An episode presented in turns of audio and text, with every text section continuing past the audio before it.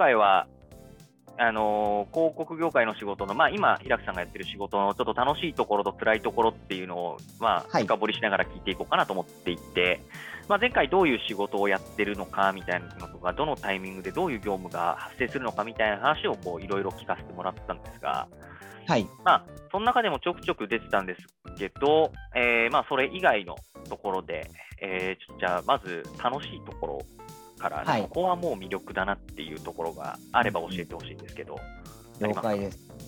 なんか、えっと、楽しいところ、まあ、いめちゃくちゃあるんですけど、うんうんうん。なんかお一番大きいのはやっぱ常に刺激的なところっていうかおお、常に刺激的なところ、いいね。やっぱりあのき、まあ、クライアントさんがやっぱ今、世の中に届けたい仕事ってうんうん。やっぱりクライアントさんの何でしょうクライアントさんのえっと新しい商品とかうんうんうんうん。やっぱまだ世の中にない価値を持ったサービスとはいはか情報とか、はいそういったものをはいやっぱり、あのうちの会社ってすごいんですよっていうふうに見せていきたいっていうことで、あなるほどね。そう。常に世の中の最先端に触れられる的な？そうですそうです。常に最先端の情報を、えっと、仕事にしてるんですよね。はいはいはい、仕事にしていますしに。そのアウトプットをどうするかっていう時にうんプラットフォームが例えば YouTube で同じだとしてもうんイベントっていう形で同じだとしても映像っていう形で同じだとしてもうん。やっぱりそこに載せていくアイディアは違うし表現の仕はいはいか間違いなく違うので、はいはいそういう意味で同じ仕事はないんですよね。うんうんうんうんうんなので今やってるしそう今やってる仕事って何かしら今までにない価値があるし、はいはい。今までにない面白いアウトプットをにをめに向かっていっているので、うんうんうん。やっぱり今まで5年間仕事してきて同じ仕事には出会ってないですし、うん。同じフレームはありますけどね、うん同じ仕事には出会ってないですしこれからも出会うことはないんだろうなっていう意味だと。あの未知との遭遇みたいな側面がはいはい常にあるし常に刺激が刺激的な毎日を送ってるなっていう感じあって、ね。ここがめちゃくちゃ新しいもの好き、新しいもの好きの人とかは絶対楽しいだろうね。そうあとはあの飽き性な人とかにはマジ向いてると思いますいや、わかる。俺、うん役所だからちょっとすげえわかる。すげえ楽しそうだなって思う理由、多分そこなんだろうなって思ってる。いやそうそうそう、うん。そうなんですよでなのでその未知との遭遇っていうのはめちゃくちゃ面白いですし、うんうんうんやっぱそういうなんか刺激をいろんな僕は僕でいろんな刺激を受けてますし他でいろんな、他の社内にいるメンバーもいろんな刺激を受けてるしうん左手の人もそういう刺激をいっぱい受けてるんでうんうん。あのやっぱり面白い人は多いですよね。ああ、はい。すごく、あの人との人とのコミュニケーションっていうのもめちゃくちゃ楽しい魅力的な部分だなって思ってますにね。いや、はい広告業界の人はマジで合コンでモテるからね。そうですね話のネタがね、たくさんあるからね。そうあとキラキラしてるんですよね話のネタが。まあね、新しいものだしね。流行りとかだしね。そうなんですよね。確かに。この前この前小栗旬と会ってさみたいないや、まあそうだよね。そんな感じの話とかできるもんね。そうそうモテるんですよねだから。はいはいはい。なるほど、なるほど。はいなんか、言える範囲で構わないですけど、なんか、はいはいこう、どういう、こう、ものを作ったとか、なんかそういうのはいはい。えっとなんか e スポーツの仕事をやったことがあって、すごく大きな案件だったんですけどうん。まあなんかレースゲームの e スポーツなんですけどえー、大会ってこと？大会 e スポーツの大会なんかワールドツアーみたいなのをずっとやっていへてあえっとあその企業さんとしてずっとやっていてー。うん。でワールドツアーなんで世界を一緒に回るえっと海外の制作チームがいるんですよね。へれ全くかかってないんですけど、うん。あって。だけどやっぱ日本でそのワールドツアー最の第5戦を日本でやるっていうふうになったんですよ。ああ、そういうことね。はい、アメリカでややったり、イギリスでやったりっていうので、日本でやるっていうイベントをそうそう。はい。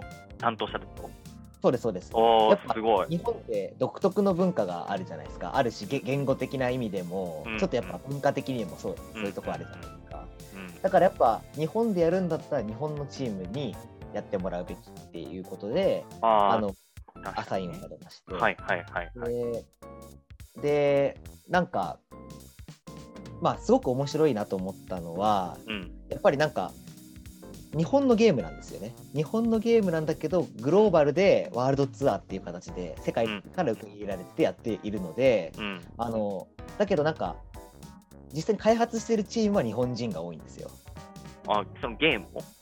そうゲームを開発している、国内で開発しているので、うんあのだから日本にその開発チームとか実際に英語もペラペラなんですけど日本人の人たちがいっぱい開発チームに携わっているので、はいはいはい。そこのクライアントさんとうん。一緒になんか海外チームだとやっぱ言語のコミュニケーションの問題でなかなかトライしたいって思ってもやっぱりその毎回のルーティンでやってしまう。うん。でも日本人だったらやっぱ細かい言語でのコミュニケーション含めてニュアンスを細かく伝えられるからうん、ちょっとより新しいトライをしてみたいんだよねっていうそれはデザイン的にもそうですし配信の仕方的にもそうですしみたいなことを相談をさされてやばいね。無茶ぶりじゃん。そうでまああの e スポーツなので、うんまあ、普通普通普通の仕事だとデザインとか含めて僕らがやるんですけど、うんうん。e スポーツとかだとやっぱそのなんていうんですかねクリエイティブ含めてクライアントさんでややってるんですよねそのゲーム内でのクリエイティブとか含めてまあまあ確かにねゲーム内の話だからできないよね。そうそうそう、うん。なのでそのめちゃくちゃ難しかったのはそのクライアントさんのデザイナーさんを動かさなきゃいけない。ああ、なるほどね。お客さんのお客さんを動かさなきゃいけないっていう。はいはいこれをはいはいこれをこの素材全部作ってくださいみたいな。はいはいはい配信ではい。使うやつなのでとかって言って作ってくださったりとか。ああ、なるほど。あとはゲーム内のその e スポーツのゲゲームしている絵絵を、うんうん。えっと、もらってそれを配信するのは僕らなので、はい。配信側の配信のあのオペレーションするチームのところにもらってそれを配信するみたいなところでクライアントさんと技術的な連携をしなきゃいけなかったりとか、うんうんうんうん。なんかそういうところでめちゃくちゃ難しかったんですけど、はいはいはいはい。なんかでもそのクオリティアップっていうところで、うん。なんだろう僕らから出すアイディアっていうんですかね。っていうので、うんうん。デザインをあのじ配信前にカウントダウンみたいなのをしてたんですけどうん。そこのデザインをなんていうんですかねえっとまあ、ただカウントダウンちょっとめちゃくちゃおしゃれにカウントダウンしてるだけの映像のやつを 例えばそこに登場する出場選手のなんかバックグラウンドとかを映像として入れ込んでよりなんかカウンただのカウントダウンじゃなくて期待値を煽っていきましょうみたいな見てる人の期待を煽っていってよりエキサイティングな配信にしていきましょうみたいなこととか、いいね。面白い。はいあとはなんか結果を表示する画面にうんうん結果を表示するだけじゃなくて、うん。そこのう後ろを、えっと、カメラの映像にしてしまってその空間で行われていることと、えっと、ちょっと透過されたスライドみたいな感じのもので表現していきましょうとかなんかちょっと細かいトライっていうのをいくつもいえくつもて提案をして。一緒に一緒にクオリティアップしてでそれが今の海外チームがやるワールドツアーのやつにも取り入れられてるんですね。ああ、なるほどね。日本でやったやつを参考に海外のやつでもそうですそうです。作られてるみたいな。そう。でなんかそこのなんか一個クライアントの配信クオリティを一個格上げするっていうところをうん。なんかやややれたっていうのはなんか僕の中で一個すごくああ、なるほどね。でもそれはすごい介在価値だね。多分、はい。クライアントが自うん。分たちだけでやったらきっとそのアイディアは出なかっただろうってやつだよね。そうそうはいそうです。ああ、それはいいね。それ絶対楽しいやつだわ。はい。めちゃくちゃそれはね楽しかったですね本あ当めっちゃ大変だったんですけどね。大変だったんですけど。うんうんクライアントを動かさなきゃいけないんではいはい。だけどすごく楽しかったですね、うんうんうん。